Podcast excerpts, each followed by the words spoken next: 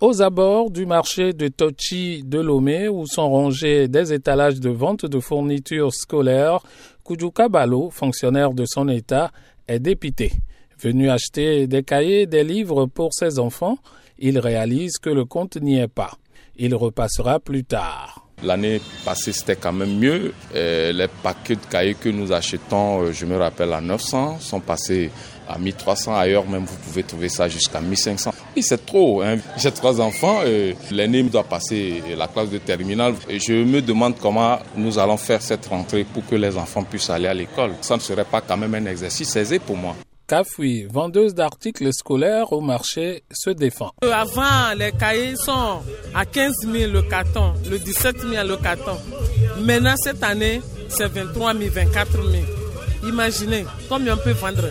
Pour euh, réduire les charges des parents et leur éviter des achats inutiles, le ministre des Enseignements primaires, secondaires, techniques a publié une liste officielle des fournitures pour cette année scolaire. Le journaliste Eric Johnson apprécie la démarche. Il y a des établissements qui allongent ou rallongent la liste des fournitures, soit disant qu'ils les, les gardent en cas de nécessité.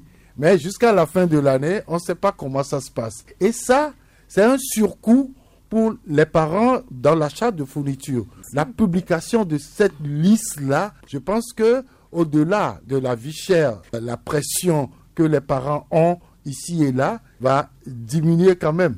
Au-delà de la publication officielle de la liste des fournitures, Pasteur Edo Komi du mouvement Martin Luther King, une association de défense des droits humains, appelle le gouvernement à faire plus. Dans ce domaine de, de l'éducation, l'État togolais doit intervenir pour fixer le prix des fournitures scolaires, pour donner un ouf de soulagement aux populations à quelques jours de la rentrée scolaire. Parce que les dents commencent par grincer et les gens risquent de démissionner. Les parents risquent de, jeter l'éponge par rapport à leur responsabilité parentale pour, cette rentrée. Donc pour nous, le Martin Luther King interpelle le gouvernement à agir pour normaliser le marché, pour normaliser les prix. C'est aussi le vœu de certains parents qui espèrent que les prix des fournitures scolaires vont baisser un peu d'ici la rentrée scolaire fixée au 26 septembre.